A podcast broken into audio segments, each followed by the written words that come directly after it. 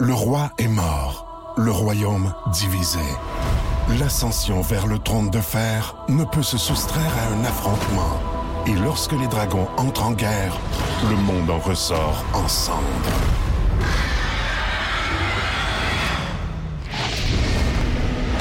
Entre deux factions, tous devront choisir.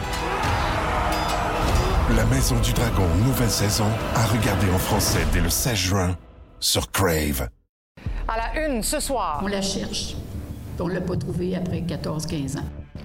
De l'espoir pour la famille de Marilyn Bergeron, disparue depuis 15 ans. Elle pourrait se trouver en Ontario. Marilyn a demeuré environ de 10 à 15 minutes à la maison.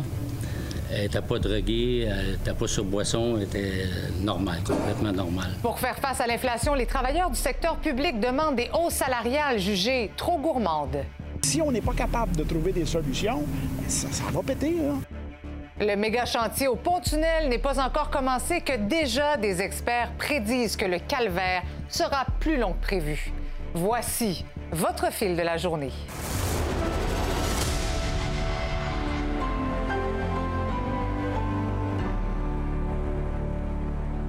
Bonsoir. Imaginez-vous quelques instants, un de vos proches disparaît sans explication, sans laisser de traces.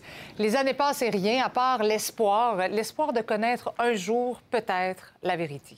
Les parents de Marilyn Bergeron cherchent désespérément leur fille depuis près de 15 ans et un témoin est persuadé l'avoir vue vivante. C'était en 2009 en Ontario. J'en discute tout de suite avec Mathieu Boivin. Il y a eu un point de presse aujourd'hui justement à Hawkesbury.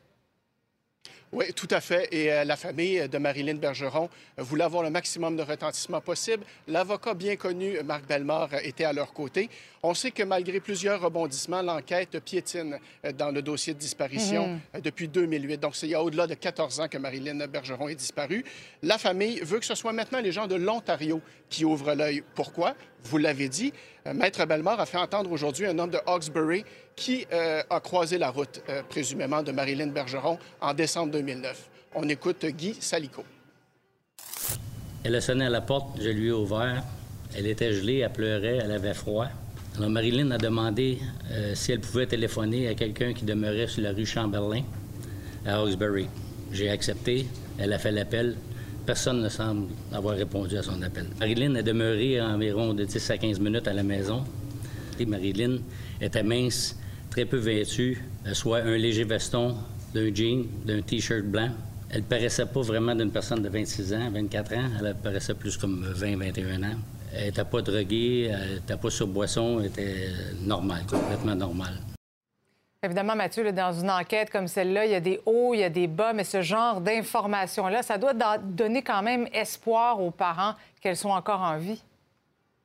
Oui, les Bergerons sont infatigables. Ils n'ont jamais euh, lâché le morceau dans cette affaire-là, même si leur fille disparue ne s'est jamais manifestée depuis sa disparition. Tout ce qu'on sait, c'est qu'au moment euh, de quitter, euh, elle vivait des moments très difficiles. Elle a quitté la région de Montréal, s'est réfugiée chez ses parents et peu après est partie pour une marche dont elle est malheureusement jamais revenue. Euh, la mère de Marilyn euh, nous indique qu'il y a plusieurs personnes crédibles qui disent l'avoir vue euh, à Hawkesbury, Toronto, Niagara Falls, et ça inquiète. On écoute. Euh, je ne peux pas vous dire aujourd'hui si Marilyn se trouve vraiment dans le secteur d'Oxbury. Ça, je ne peux pas vous le dire. Mais il y a de fortes chances qu'elle se retrouve quelque part en Ontario, par contre. La crainte, c'est qu'elle ait été euh, peut-être euh, sous l'influence euh, de groupes. Je pense qu'elle s'est fait piéger. On peut donner n'importe quelle piste aussi, mais vous avez la route du sexe euh, qu'on parle, qui dit qu'il part de Montréal, qui fait Hawkesbury et qui s'en va à Niagara Falls, en Ontario, et qui se termine aussi aux États-Unis. Alors, évidemment, on espère que le fait que M. Salico ait livré un témoignage qui laisse entendre qu'elle puisse être vivante va euh, permettre à des gens de se manifester. D'ailleurs, ceux qui ne souhaiteraient pas euh, parler à la police pour différentes raisons peuvent contacter le bureau de l'avocat Marc Bellemare en toute confidentialité. C'est bien dit. Merci beaucoup, Mathieu. Bonne soirée.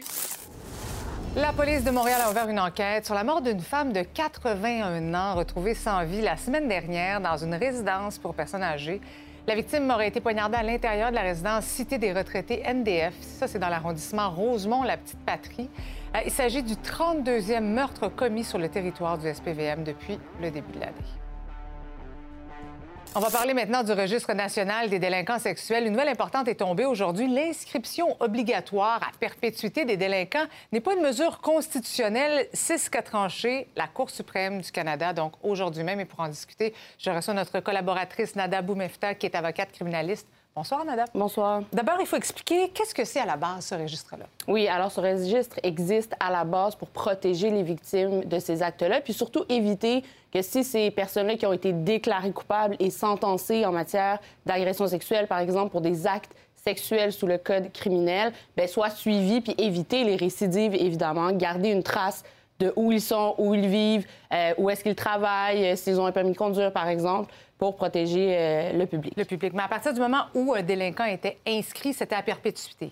Et ça, c'était un des volets aussi qui a été jugé discriminatoire et qualifié comme étant invalide, inconstitutionnel aujourd'hui. C'est ce qui change aujourd'hui. C'est ce qui change aujourd'hui. à perpétuité. En fait, les deux choses. Deux choses changent aujourd'hui. Le fait que maintenant, le pouvoir revient au judiciaire, donc à la Cour de pouvoir discrétionnaire de décider si on le doit l'inclure ou non au registre et de façon perpétuelle ou pas. Euh, c'est ce qui va changer euh, à partir d'aujourd'hui parce que cette loi-là a changé après Harper en 2011 où tous les actes sexuels, dès qu'on était déclaré coupable euh, comme tel, peu importe la sentence qu'on avait reçue, on devait s'enregistrer et ce, à vie. Mais pourquoi ce changement-là aujourd'hui? Alors, ça cible beaucoup de, cas qui, entre autres, étaient jugés discriminatoires, comme celui-ci qui a été euh, mené jusqu'à la Cour suprême, un individu euh, jeune, d'abord, mhm. euh, on parle d'un jeune d'à peu près 19 ans, qui n'avait pas un risque de récidive majeur. On le qualifiait même de minime minimal pour un acte qui a, qui, a, été posé. On parle d'attouchement. Donc, on parle de gravité, on parle également de circonstances, donc de la personne, et l'aspect de réhabilitation aussi a été tenu en compte euh, dans cette affaire. Donc, ça va vraiment être à la discrétion. On va déterminer davantage les circonstances entourant le crime avant de mettre automatiquement ce nom-là à perpétuité. Oui, puis je pense que c'est important. Gardons en tête aussi un autre cas en Ontario qui avait été mené en appel par un individu qui avait été non criminellement responsable des gestes qu'il a posés pour attouchement. Et euh, dans ces cas-là, ou des cas de gens qui ont été, par exemple, sentencés à une absolution euh, inconditionnelle ou même conditionnelle, l'absolution permet de ne pas avoir d'antécédents judiciaire, mais ils étaient enregistrés euh, au registre des délinquants sexuels. Donc, on voit un peu également ce type de contradiction-là. Et ça brime la liberté hein, des gens quand on est inscrit là. Mais je tiens à rassurer le public, ça ne veut pas dire que ce registre disparaît ou les gens qui seront déclarés coupables et jugés à risque, par exemple, qui, ont, qui correspondent aux critères ne seront pas inclus dans ce registre-là. Ils le seront et devront respecter des conditions euh, pour, euh, qui sont liées à ça sous risque d'être sentencés encore au criminel. On comprend bien. bien. Merci beaucoup, Nada, d'avoir été avec nous ce soir. Bien intéressant. Merci. Maintenant, leurs conventions collectives ne sont même pas encore échues, mais quatre grands syndicats pensent déjà aux prochaines négociations. Des centaines de milliers de travailleurs du secteur public, dont les conventions se terminent le 31 mars, réclament entre autres des hausses salariales de 7% sur trois ans. Les détails avec Simon Bourassa. Les cinq syndicats qui représentent 420 000 employés de la fonction publique, particulièrement ceux de la santé des services sociaux, l'éducation et de l'enseignement supérieur, se regroupent en front commun en vue de la négociation de leur prochaine convention collective avec le gouvernement. On espère que lorsque le, le gouvernement va déposer ses offres, sûrement en décembre, mais qu'il va comprendre. Parce que s'il ne comprend pas, il est clair que nous, on va prendre la rue et on va y faire comprendre. Ils veulent se doter d'un mécanisme qui va protéger leurs membres contre l'inflation selon la formule suivante.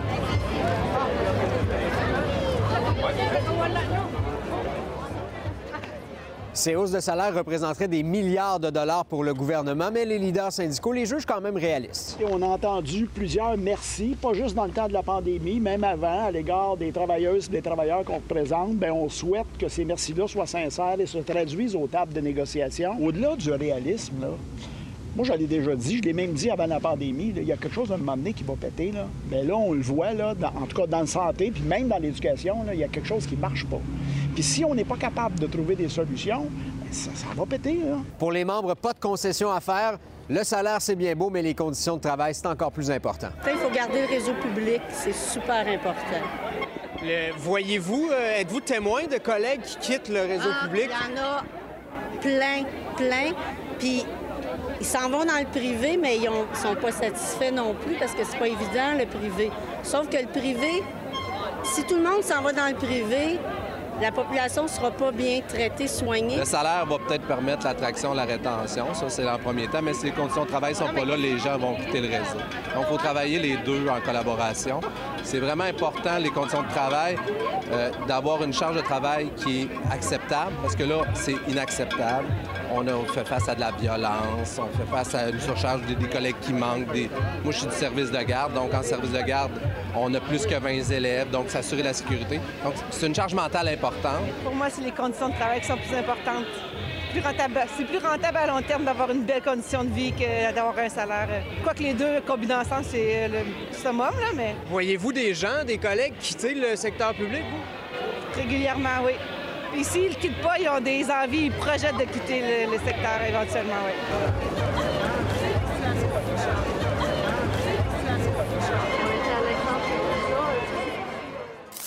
Le Parti conservateur du Québec se réunit en fin de semaine à Drummondville. Plusieurs s'attendent à des changements au sein du parti. Il y aurait une guerre intestine qui oppose deux camps et ça brasserait pas mal à l'interne. Pour en discuter, je retrouve ce soir notre collaborateur et expert en relations publiques et gestion de crise, Victor Henriquez. Bonsoir. Bonsoir, Marie-Christine. Donc, rencontre post-électorale. Quels sont les défis, selon toi, pour Éric Duhem? Pour moi, il y en a deux principalement. La première chose, c'est de euh, rassembler, parce que cette semaine, on a entendu beaucoup de gens s'exprimer dans les médias, et dans un parti naissant, c'est tout à fait normal, mais là, on doit rassembler les forces pour viser les quatre prochaines années. Vous savez, Marie-Christine, c'est assez simple quand même dans l'effervescence d'une pré-campagne de faire rêver les gens, mais durer, c'est le plus compliqué. Et la deuxième chose, ce sera de structurer, parce que le Parti conservateur, pour durer, a besoin d'une structure qui soit viable. c'est son premier test au leadership, finalement. Exactement, parce que euh, M. Duhem, en ce moment, est assez critiqué pour les choix qu'ils ont faits pendant la campagne. Euh, vous savez, je, vous ramène un peu à la création de Québec solidaire. Québec solidaire avait concentré ses énergies sur un comté. M. Duhem a décidé de faire campagne nationale. Et à partir de là, il y a beaucoup de critiques qui apparaissent. On avait beaucoup de candidats qui, aujourd'hui, peuvent être déçus. Donc, oui, il devra asseoir son leadership dans le parti et s'assurer de parler à tout le monde tout en choisissant, lui, sa ligne de conduite. Oui, puis il y aurait des changements à l'intérieur même du parti. On dit qu'on pourrait changer de directeur exécutif. Qu'est-ce que ça mange en hiver, un directeur exécutif? Dans une structure aussi petite que celle du Parti conservateur, je vous dirais que le directeur exécutif, c'est celui justement qui va non seulement diriger les, le, staff du parti, mhm. mais qui va probablement aussi prendre un rôle d'organisateur en chef d'une certaine façon, parce que je serais surpris qu'on ait une structure à, deux, euh, à deux personnes qui vont diriger ces partis-là. Donc, euh, ce sera probablement celui qui va justement aider Éric Duhem à mettre en place une structure d'organisation qui soit viable pour la prochaine élection. On a quatre ans devant nous, c'est très long, et en même temps, en politique, on le sait, c'est très court. Est-ce que, est qu'Éric Duhem pourrait être tenté de courtiser Marie-Claude Nichols, qui siégera dorénavant comme députée indépendante? Éric Duhem est en attente de tout ce qu'il y aura comme député disponible euh, à l'Assemblée nationale dans les, prochaines semaines et les prochains mois. C'est sûr qu'aujourd'hui, Mme Nichols a annoncé qu'elle siégerait comme indépendante, mais je suis convaincu que ça ne l'empêchera pas de tenter de la courtiser, peut-être plus à moyen terme à ce moment-ci. Moi, je vous avoue que je suis convaincu que dans les dernières heures, M. Duhem espérait fortement qu'elle puisse avoir une écoute attentive à quelques sirènes de son côté. Je vous rappelle qu'Éric Duhem cherche à avoir un député à l'Assemblée nationale pour pouvoir y faire son entrée et avoir une certaine reconnaissance. C'est un élément important pour lui. Madame Sanson l'a fait avant l'élection. Ça lui a permis de rentrer à l'Assemblée nationale. Et maintenant, il cherche à avoir la même chose. Euh, il regarde du côté de la CAQ, du côté des libéraux. Et je vous avoue que je suis convaincu de son côté. C'est probablement une des premières priorités de son parti. Un mot terminant sur euh, la commissaire à l'éthique qui ouvre une enquête, une cinquième enquête sur M. Fitzgibbon. Pas une bonne nouvelle, ça, pour le gouvernement Legault. Pas du tout, surtout avec le statut de super ministre de l'économie qu'on a donné à Pierre Fitzgibbon. Ce sera, important d'attendre les conclusions de l'enquête avant de statuer. Cependant, dans le cas de M. Fitzgibbon, M. Fitzgibbon a développé une habitude de parler directement aux entrepreneurs, d'aimer cette relation de contact direct avec le monde des affaires. Et bien entendu, un homme qui a sa quantité de contact doit être extrêmement prudent dans ces contacts-là. Ça peut amener à des questionnements comme celui-ci. Euh, et chapeau au Parti québécois, qui est ceux qui ont demandé une enquête. Encore une fois, le Parti québécois, malgré la petitesse de son caucus, arrive à faire des gestes qui donnent des résultats concrets. Et ça, c'est intéressant à suivre, vous savez, parce que c'est bien beau avoir un statut d'opposition officielle pour les libéraux, par exemple, mais s'il y a des partis qui sont plus actifs d'eux, plus agiles, euh, ça donne des résultats. Donc, on suivra les résultats de cette enquête, mais c'est le rôle de l'opposition, justement, de mhm. faire ce qu'ils ont fait. Merci, Victor. Merci. Bonne fin de semaine. Oui, bien, c'est le dernier week-end avant le début du méga chantier au pont-tunnel à compter de ce soir. Déjà entrave majeure en direction de la rive sud. Dès lundi, la nouvelle configuration va entrer en vigueur. Donc, avec deux voies en direction de Montréal et une voie en direction de la rive sud. Pour en discuter, je reçois Pierre Barriot, qui est spécialiste en planification du transport. Monsieur Barriot, bonsoir. Bonsoir. Donc, je le disais, une voie en direction de la rive sud, deux voies en direction de Montréal. Est-ce que c'est la chose à faire, ça? Je vous dirais c'était pas le scénario optimal. Qu'est-ce qui aurait été le mieux? Ce qu'on priait qu'on allait euh, à Sainte-Anne-de-Beaupré, c'était d'aller chercher une voie qui serait d'un sens, une voie de l'autre et une voie qui était réversible. Alternative. là, Exactement. Donc, un peu comme le pont Jacques-Cartier, il y a une voie qui change de sens au même sens que Victoria. Ce que les experts ont dit, c'est que c'était peut-être compliqué à orchestrer. C'était ça le problème. C'était déplacer les barrières de béton au début à la fin mais euh, malgré tout, ça leur aurait permis de mieux répondre aux besoins. Oui, oui. Parce que là, on est, on, est pris avec cette, cette configuration-là. Je dis on parce que je suis de la rive sud. Et là, je vois lundi arriver, je me dis, mon Dieu, qu'est-ce qui va se passer? Il va falloir vraiment bien planifier ses déplacements? Je vous dirais, lundi, ça devrait pas être trop pire parce que tout le monde va, avoir peur, puis ils vont rester à la maison, puis c'est l'Halloween, il y aura plein de petits monstres. Oui, exactement. Mais mardi, mercredi, jeudi, on va commencer à sentir vraiment le début de qu'est-ce que ça va être les trois prochaines années. La semaine d'après, là, on va vraiment commencer à le savoir. Mais le vrai test, ça va être la première tempête de neige. Oh là là, mais ça va être l'enfer. On nous, on s'est amusé un peu là, à regarder les choses et on peut s'attendre à, lorsqu'il y aura des tempêtes, des temps de déplacement qui pourraient dépasser les 2h30 entre le centre-ville de Montréal Ah et là la banlieue là, un peu plus lointaine de la rive sud. Parce que là, les temps d'attente, ce qu'on nous dit, c'est que ça sera trois fois plus long vers Montréal et quatre fois plus long vers la rive sud. Ça peut être pire que ça encore. Bien, dès que la tempête de neige, vous savez, euh, Oui, des déjà, fois, oui. ça peut déjà basculer à passer 1h20 euh, en temps normal. Donc là, avec ce, ce temps-là qui peut facilement ajouter un 45 minutes euh, par sens. Oui, mais il y a- il y, a quand même des mesures mises en place, bon, des, des autobus, des navettes, mais c'est pas suffisant. là. Bien, il faut comprendre qu'on pouvait lancer toutes les mesures de mitigation qu'on pouvait temporaires. Mais la réalité, c'est qu'on souffre de 40 ans de sous-investissement dans notre réseau de transport collectif et notre réseau routier au Québec. Et depuis Robert Bourassa en 76, on n'a pas assez investi. Et là, tout simplement, on n'a pas de capacité ailleurs qu'on pourrait déplacer les gens.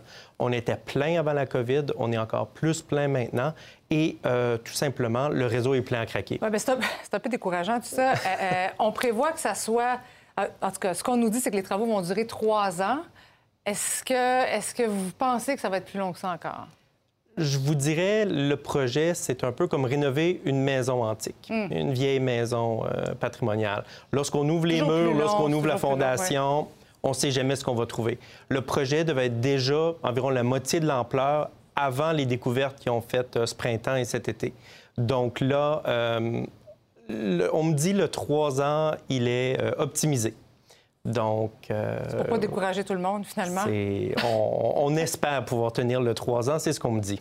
Mais dans le fond, euh, euh, pour bien, si vous avez un conseil à donner, vous êtes spécialiste en Oui. planification. là. si vous voulez nous aider à planifier, ça serait quoi votre solution? C'est certain que chaque personne qui peut rentrer pas plus tôt, mais plus tard et finir plus tard, c'est optimal. Parce que la pointe le matin est déjà très longue, mais en fin d'avant-midi, c'est déjà mieux. Ça, c'est la première chose.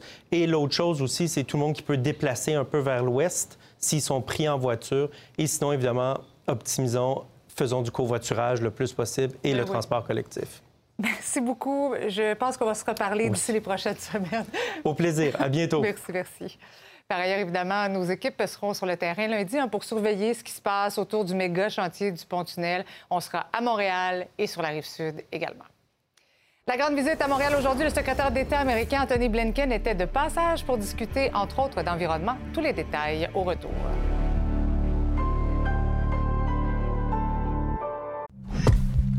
Sous les ombres d'Arakis se cachent de nombreux secrets. Seul survivant avec sa mère de la maison Atréide, Paul s'est juré de reconquérir le pouvoir, Puisse le couteau tranché et brisé. Sans déclencher la guerre sainte que ses visions du futur lui révèlent. Tu n'es pas prêt pour ce qui t'attend. D'une deuxième partie, un film de Denis Villeneuve, avec Timothée Chalamet à regarder maintenant sur Crave.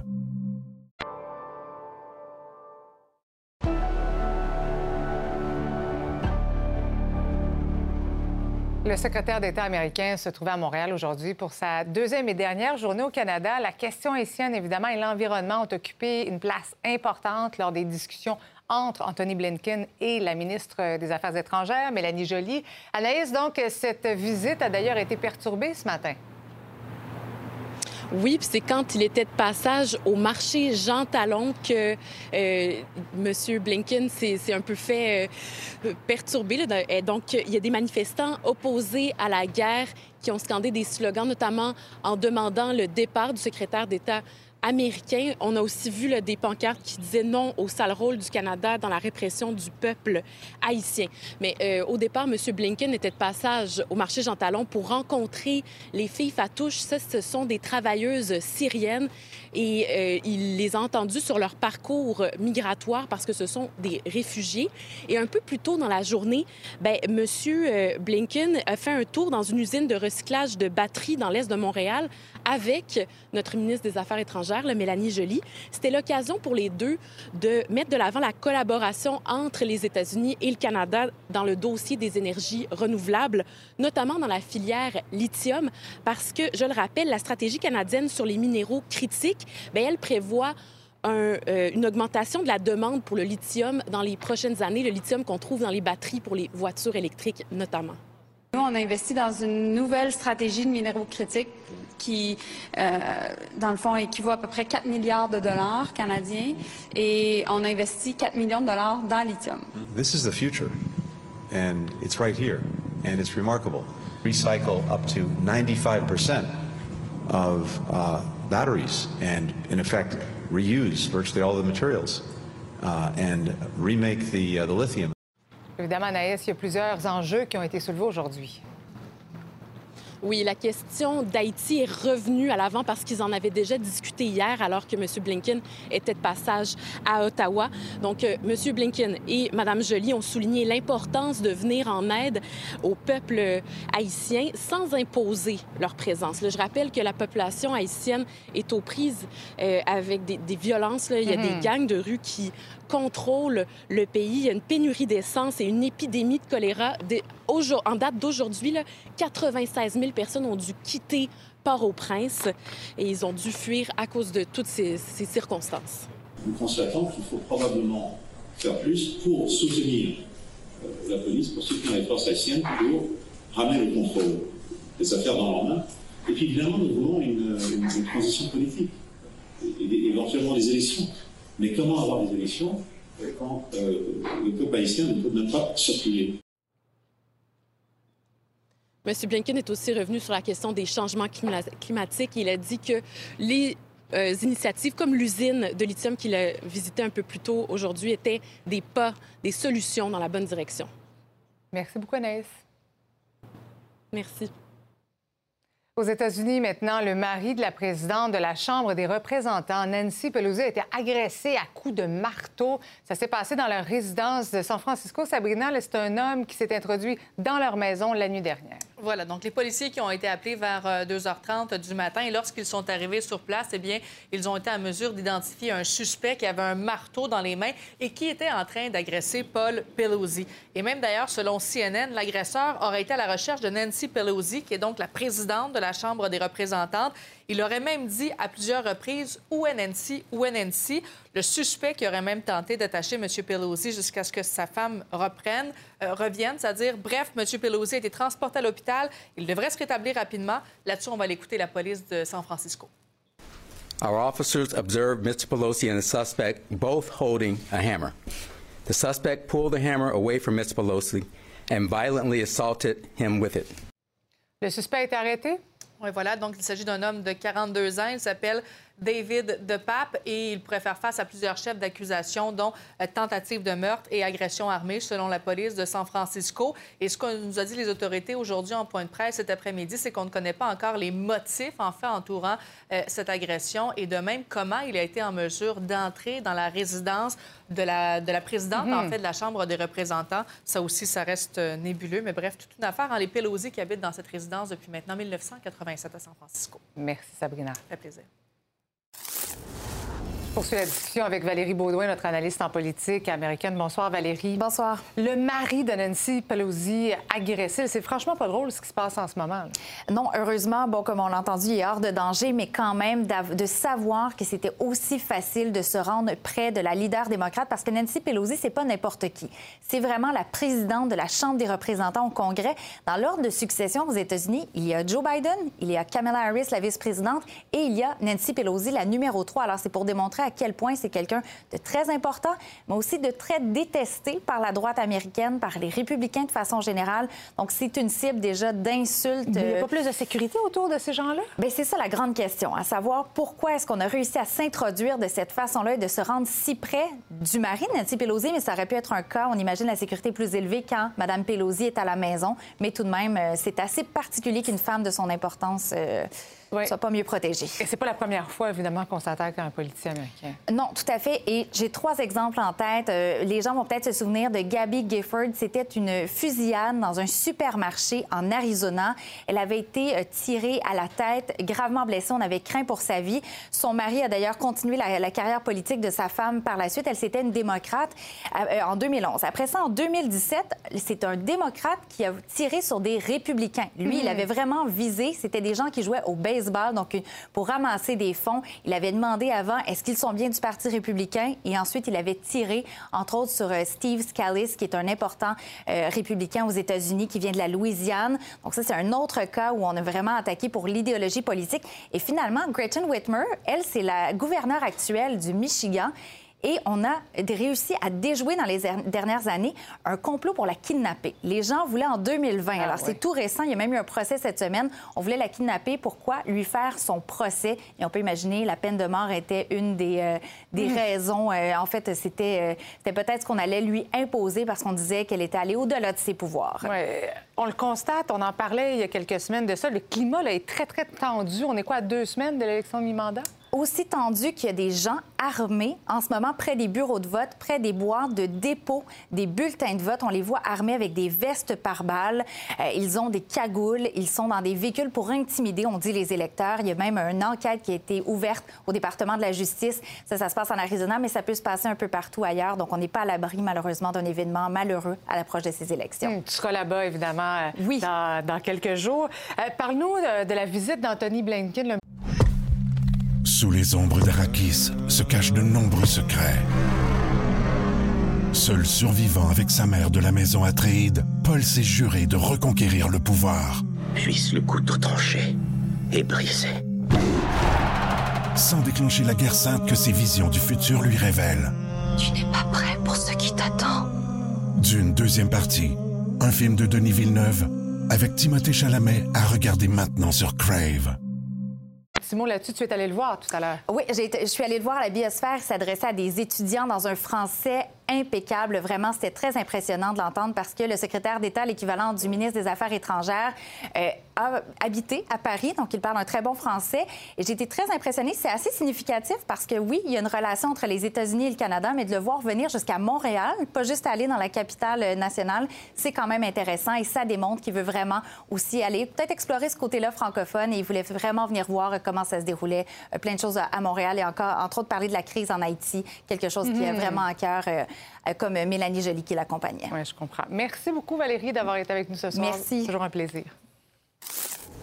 C'est l'heure de retrouver notre animatrice des bulletins locaux. Bonsoir, Lisa Marie. Bonsoir, Marie-Christine. Belle histoire ce soir des survivants du cancer du sein qui ont rendez-vous dans un studio de tatouage. Oui, une façon de surmonter un trauma grâce à un tatouage. Bien, c'est possible et c'est l'expérience que vont vivre huit survivantes du cancer du sein ce dimanche à Québec. Elles vont se retrouver dans un studio où elles vont se faire simultanément tatouer la poitrine dans le but de reprendre le contrôle de leur corps. Voici un extrait du reportage. La reconstruction, c'est pas de la chirurgie esthétique. Je trouve ça pas tellement joli. Alors pour moi, de pouvoir mettre une dentelle là-dessus, ça va être, ça, va clore la boucle du, du visuel, de comment je me sens. On les rend plus belles à leurs propres yeux, je crois. Ça, je pense que le fait de se voir dans le miroir et pas voir ses cicatrices de guerre, mais plus voir une belle morceau d'or Oui, selon la Hmm. fondatrice d'Empower Inc., qui est derrière l'initiative, elle dit que oui, le fait de se faire tatouer par-dessus des cicatrices, réellement, ça peut guérir un trauma. Le problème, c'est qu'il n'y a pas beaucoup d'artistes tatoueurs qui acceptent de le faire, mais ça va se faire à Québec dimanche. Parfait. Merci beaucoup. On va regarder ça. Bon bulletin. Bon bulletin.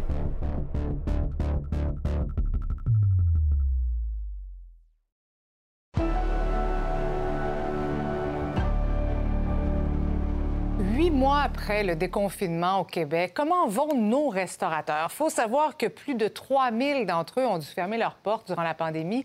Mais pour ceux qui restent, la situation n'est pas nécessairement facile. J'en discute tout de suite avec Emmanuel parce que euh, certains restaurateurs songent carrément à fermer. Bien, ils pensent, mais il y en a d'autres qui le font. On a juste à penser à Martin Junot. Mhm. Euh, c'est le propriétaire du Pastaga qui vient d'annoncer qu'il n'allait pas renouveler le bail de son restaurant. Et selon l'Association Restaurant Québec, mais il serait plusieurs chefs là. Il serait pas surprenant de voir plusieurs autres restaurateurs limités au cours de la prochaine année. C'est que avec les enjeux de main-d'œuvre dont on a beaucoup parlé, avec l'inflation, c'est beaucoup d'imprévisibilité. C'est beaucoup de stress pour les restaurateurs. Et ça, même si la clientèle est au rendez-vous. Là. Et en plus, il faut penser que euh, à partir de janvier, il y en a beaucoup qui vont devoir commencer à rembourser la balance des prêts que Québec leur a octroyés durant la pandémie. Donc, ça amène beaucoup de chefs à se poser la là. Ça fait beaucoup, c'est ça. Ouais. Puis beaucoup de chefs qui se posent la question ben, est-ce que ça, ce stress-là, euh, l'imprévisibilité, euh, les heures de fou, ben, est-ce que ça en vaut encore la peine? On a eu un magnifique été, on a fait du monde, on a fait des belles ventes. Est-ce qu'on a la même rentabilité qu'avant? Non. Est-ce que c'est vraiment la même game que moi je connais depuis des années? Pas du tout. Tous les jours, moi, ce que j'ai envie de faire, c'est parler avec mes asperges, chiller avec mes tomates, créer. C'est vraiment ça, ma passion. Est-ce que j'ai le temps d'exercer ma passion au jour le jour? J'essaye, mais non. C'est un challenge tous les jours, que ce soit pour les produits, que ce soit sur euh, le staff qui rentre ou pas. Tu deviens vraiment un Manitou à remplir des trous. Et à un point, tu peux même plus remplir tes trous. Alors c'est toi-même qui écope de ah ben il faut que je rentre ce soir et demain soir et lundi et samedi. L'été s'est super bien passé. C'était très achalandé. Comme on manquait de personnel, on n'était pas capable d'ouvrir sept jours semaine comme on l'a fait pendant des années. Donc, on a fermé certains dimanches, certains lundis. On a repris nos chiffres de pré-pandémie, mais euh, c'est sûr que le manque à gagner des années de fermeture est, est pas encore récupéré. Le roulement est essentiel si on veut en plus être capable de garder nos employés et rembourser euh, les prêts qui ont été offerts par le gouvernement. Oui, euh, plusieurs exploitants qui ont des prêts à payer. Par rapport au gouvernement du Québec, le versement commence le 1er janvier 2023. Ça s'en vient. Il y en a beaucoup qui ont des prêts privés, donc des, marges de crédit, des prêts auprès de leur institution financière. Eux, il n'y a pas de moratoire de versement. Ils doivent les payer immédiatement. Le temps des fêtes avec les parties de bureau et le, le 31 décembre, c'est vraiment le dernier gros euh, coup d'entrée euh, monétaire qu'on a avant janvier, février, mars, qui sont des mois beaucoup plus tranquilles. La fermeture de l'année passée pour les parties de Noël et le 31 décembre a fait extrêmement mal à notre, euh, à notre industrie. Les pertes ont été gigantesques. Cette année, on est excités. Je pense que les gens sont là. On a beaucoup de réservations qui se prennent pour les parties de bureau. Et on l'espère parce qu'on a vraiment besoin de cette période charnière. Euh, L'inflation qui monte, la récession qui arrive, euh, c'est sûr que les consommateurs vont couper quelque part et la restauration, ben, c'est toujours le premier lieu où les consommateurs coupent. Donc, c'est- comme une tempête parfaite où on doit juguler plein de difficultés pour assurer une belle expérience aux clients puis des ventes atteignables et intéressantes. Alors ça ici, pétanque vivante de la Gaspésie. Tous les produits de toutes sortes, soit il n'y en a pas, soit c'est plus cher. À un point, il n'y avait vraiment plus de ribs de veau sur le marché. Et à un point, il n'y avait pas d'ail. Et à un point, il n'y avait plus de marshmallow. Et à un point, il n'y avait plus de sriracha. Et là, tu fais, OK, qu'est-ce que je fais? C'est dur. C'est vraiment dur. Déjà que la restauration, ça n'était pas facile. Et là, tu rajoutes tout ça, ces incertitudes, ce, ce côté euh, vraiment... dif- Je peux 100% comprendre que plusieurs en ce moment décident de... Je vais penser à moi avant. On revient maintenant sur le chantier du pont-tunnel Hippolyte Lafontaine. Notre équipe du numérique vous a préparé un guide de survie. C'est sur notre site nouveau.info. C'est en fait un tour d'horizon de la situation. Il parle des outils de planification en ligne. Notamment, Québec a dernièrement mis en ligne, a mis sur pied un site où il est possible de consulter en temps réel l'attente que vous aurez à subir avant d'accéder au tunnel. Je joins tout de suite Alain McKenna, journaliste et chroniqueur économique et technologique au journal Le Devoir. Bonsoir, Alain. Marie-Christine. Donc, il existe une panoplie d'applications mobiles pour le transport. Je pense à Waze, Google, évidemment. Mais quelle, serait, quelle application serait la plus complète, selon vous? La plus complète, bien, on peut dire, euh, sans trop se tromper, que Google Maps en est une très bonne. Évidemment, il existe, selon les, le téléphone qu'on a, si on est en voiture et qu'on veut euh, se rendre à destination et qu'on doit passer soit un pont ou le restant du tunnel qu'on va avoir dans les prochaines années. Mais la nouvelle euh, ça prend une application de navigation. Euh, la nouvelle application de, Québec concernant les temps d'attente, est-ce que, est que ça va bien fonctionner, ça? Bien, elle estime le temps. Évidemment, euh, elle donne pas elle ne recommande pas d'itinéraire, donc on ne sait pas nécessairement par où passer pour aller plus vite, disons. C'est ce que font euh, d'ailleurs Waze et Google Maps. Waze fait partie, appartient à Google, hein, donc les données de Waze sont aussi intégrées dans Google Maps. Ce que Google Maps fait de plus que Waze, c'est qu'en plus, il y a des itinéraires si on prend le transport en commun, si on va faire du vélo, donc si on veut de la mobilité active, on peut trouver des façons aussi de se déplacer comme ça qui permettent de ne pas prendre la voiture. Mais euh, la différence, la grosse différence entre Waze et Google Maps, quand on est en voiture, c'est que Google Maps va plus respecter les routes, les, itinéraires officiels, alors que Waze peut faire passer des gens dans des quartiers résidentiels, des choses comme ça pour contourner des bouchons. Et là, ça, c'est peut-être un peu moins recommandé. Je comprends. Puisque vous êtes avec nous, euh, j'aimerais vous entendre sur Elon Musk qui a pris le contrôle de Twitter euh, pour la jolie somme de 44 milliards de dollars. Quel sera l'impact de cette nouvelle-là? Bien, euh, le premier impact, on a déjà commencé à avoir un petit peu euh, un aperçu euh, ce matin. Il y a des congédiements à l'horizon. déjà ce matin, trois hauts dirigeants ont quitté, ont été remerciés. et en tout cas, Musk jonglerait avec la possibilité de licencier jusqu'à 75% de la main-d'œuvre chez Twitter. Donc, c'est beaucoup de gens. il y a toute la question financière parce que Twitter, au dernier trimestre, a perdu de l'argent, a perdu quelque chose comme 300 millions de dollars. Donc, il y a la volonté au minimum pour Musk, même s'il dit qu'il ne veut pas faire beaucoup d'argent avec Twitter, de rendre au moins le produit rentable. Euh, et ça commence par justement euh, couper, euh, couper un peu dans les dépenses. C'est une semaine quand même difficile en bourse hein, pour les grandes entreprises technologiques. Je pense à Meta, Amazon. Pourquoi, pourquoi la valeur de leur titre a-t-elle beaucoup chuté? Bien, ça dépend du cas par cas, mais dans l'ensemble, les titres technologiques en bourse sont toujours un peu pas nécessairement un diapason, mais peut-être l'équivalent bipolaire d'une tendance qui est plus générale dans le reste du marché boursier. C'est-à-dire que quand ça va bien en bourse, ça va très bien dans les titres technologiques. Et quand ça va moins bien, ça va encore moins bien en techno. Et là, en ce moment, on est dans une, un creux, une phase de, dépression euh, en bourse qui affecte beaucoup les secteurs technologiques qui ont été surévalués l'année dernière. Pendant la pandémie, beaucoup de gens se sont euh, rabattus sur les titres techno. Et là, ce qu'on sent, c'est que ces gens-là regardent d'ailleurs en ce moment. Il y a aussi, euh, dans un contexte de turbulence, une baisse des ventes de publicité numérique qui affecte les grandes plateformes, les Facebook, qui s'appelle maintenant Meta, les Google de ce monde, les entreprises qui sont plus basées sur le web comme tel.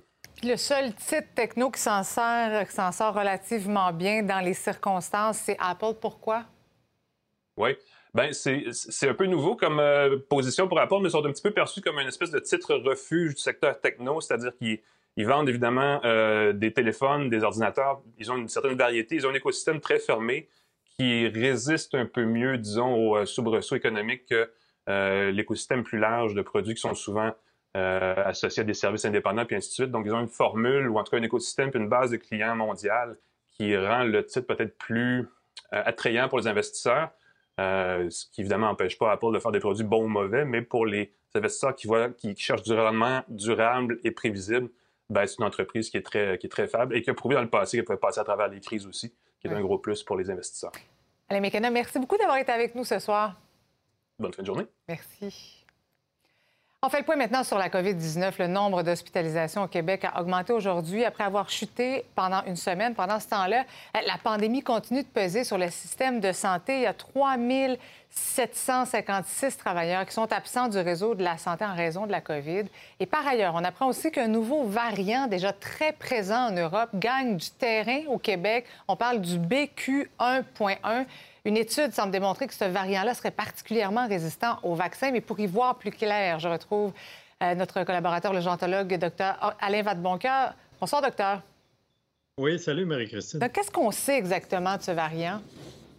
Oui, BQ 1.1, BQ1 aussi, son grand frère. Ben, c'est des variants dérivés de BA5, donc ça vient, c'est dans la lignée Omicron. En fait, il y en a pas mal en Europe, il y a une croissance, même aux États-Unis. Ici, ça commence également. Il semble avoir un certain avantage de transmission par rapport au BA5. Là, et donc, voilà, un autre, un autre de la grande famille. Ouais, ça, fait, ça fait beaucoup de lettres, la Médito. Est-ce que ce nouveau variant, est-ce qu'il est plus euh, virulent, euh, moins virulent puis plus contagieux? C'est ça que je comprends?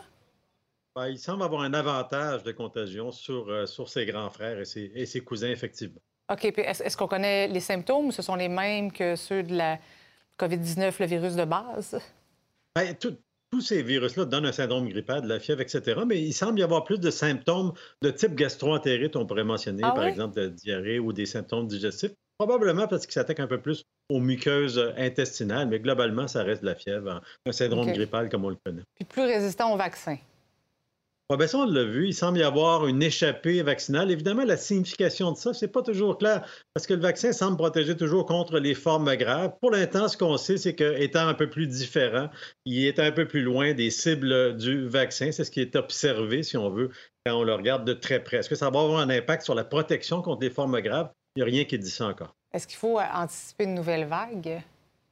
Ben ça, à moyen terme, il n'y a personne qui peut le dire. À court terme, ce qu'on voit en Europe, malgré le fait que ce variant-là est en croissance, il y a une diminution des cas. Donc, c'est probablement pas à court terme. À moyen terme, il faudrait être devin pour le dire. là, tu sais, par Ouais, exemple, ouais. autour des fêtes ou dans, dans cette période-là, Ouais. c'est beaucoup plus difficile à, à prévoir. Ouais, euh, je parlais un petit peu plus tôt des travailleurs de la santé qui sont, qui sont affectés par la, par la COVID-19. Les urgences actuellement sont complètement débordées. Québec qui vient de mettre en place une cellule de crise. Qu'est-ce que ça peut changer à la situation actuelle, une cellule de crise? Dans le mot cellule de crise, dans l'expression, il y a le mot crise. Donc, euh, je pense que le fait qu'il y a une crise dans les urgences actuellement, c'est assez clair. C'est des niveaux de congestion incroyables. Et euh, avec, évidemment, tous les autres euh, problèmes, là, la, la pénurie de personnel qui joue, beaucoup d'infections respiratoires. là, il y a d'autres virus qui, qui sont en cause. Donc, on peut parler d'une vraie crise.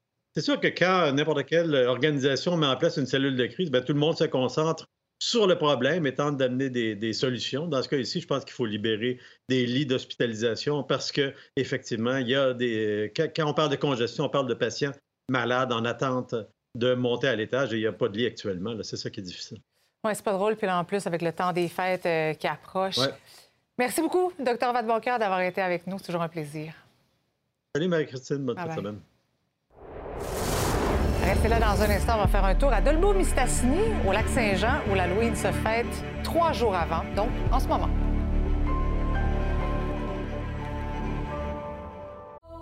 Le roi est mort, le royaume divisé. L'ascension vers le trône de fer ne peut se soustraire à un affrontement. Et lorsque les dragons entrent en guerre, le monde en ressort en cendres.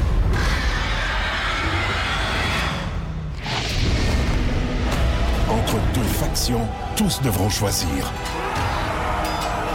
La Maison du Dragon, nouvelle saison, à regarder en français dès le 16 juin sur Crave.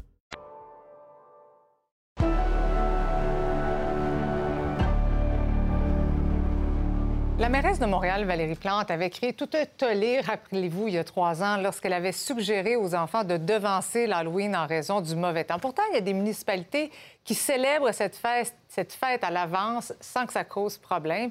À Dolbeau-Mistassini, c'est quand même un grand succès. Marc-Antoine Mayou est allé voir comment ça se passe. Déplacer l'Halloween le dernier vendredi d'octobre a été pensé au départ pour accommoder les jeunes familles. Il y a une jeune fille qui s'était présentée au conseil lui demandant de faciliter la fête de l'Halloween, qui est une fête familiale. Donc, il faut regarder la disponibilité. Et que vous savez que des fois, le 31 octobre, ça peut être un lundi, un mardi, un mercredi. Donc, la disponibilité des parents. Et c'est là qu'a été vraiment accepté et décidé que dorénavant, à Dolbeau-Mistassini, l'Halloween va se faire le dernier vendredi du mois d'octobre. Et je peux vous dire que depuis ce temps-là, l'achalandage a plus que doublé. L'acceptabilité sociale est là. Très peu de plaintes. C'est la fête.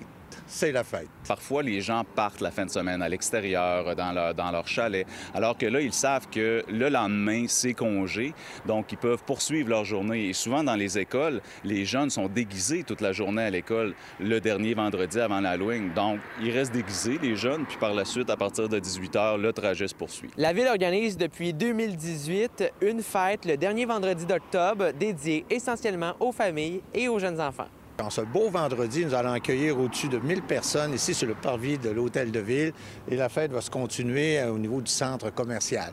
Donc, c'est l'Halloween à Delvaux-Mistassini aujourd'hui. L'année passée, il y a quelques 1500 personnes qui ont passé et je suis persuadé qu'encore cette année, ça va aller en augmentant.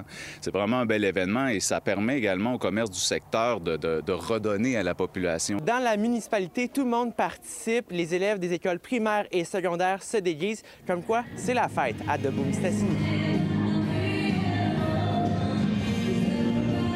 Puis Même si on n'est pas le 31 octobre, les gens de votre école participent à cette journée. Effectivement, nous autres, euh, lundi, le 31, c'est pédagogique, mais les élèves, euh, par habitude, ils préfèrent tout le temps euh, le faire ça le vendredi, mettons. Fait que nous autres, le 28, il n'y a aucun problème. C'est l'Halloween, on est contents, les jeunes ont des bonbons, ils vont avoir plein de surprises, toutes sortes d'affaires, ils sont heureux, ils sont costumés. C'est ça qui est important.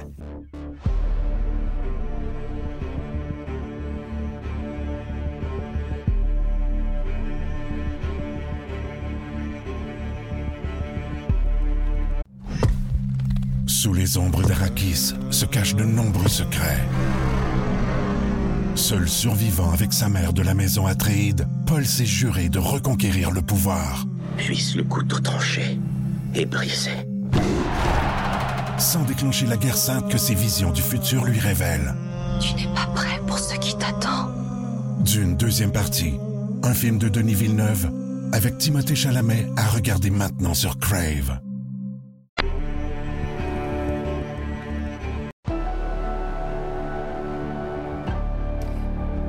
Allô, Sabrina. Salut, Le premier ministre Justin Trudeau qui a assisté à Winnipeg au congrès des Canadiens d'origine ukrainienne. Oui, il a annoncé l'imposition de 55, 35, c'est-à-dire nouvelles sanctions à des dirigeants de Gazprom, puis Ottawa qui va aussi émettre des obligations que les Canadiens pourront acheter afin de soutenir le gouvernement ukrainien. Ça va ailleurs complètement. Une légende du rock and roll qui est décédée. Jerry Lee Lewis, qui est décédé à l'âge de 87 ans, on va l'écouter un extrait.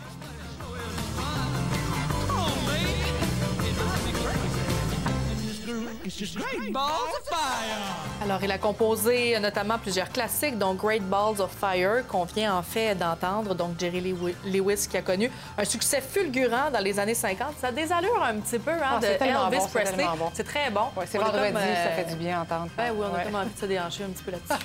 Tu vas-tu te déhancher ce soir au fil 22? Oh là là, ben peut-être. Avec euh, pas trop, mais quand même un petit peu. Hein? On va avoir du plaisir. Mais oui, oui, ce soir, au fil 22 heures, on va parler euh, notamment avec Raphaël Jacob, l'expert en politique américaine. On va revenir en fait sur euh, le passage d'Anthony Blinken à Montréal également à Ottawa. Merci beaucoup, Sabrina. Ça me fait plaisir. Bien sûr. Danse pas trop, là. Non, non, non, non. Excellente soirée à notre antenne. Bon week-end à tous. On se retrouve lundi 17h.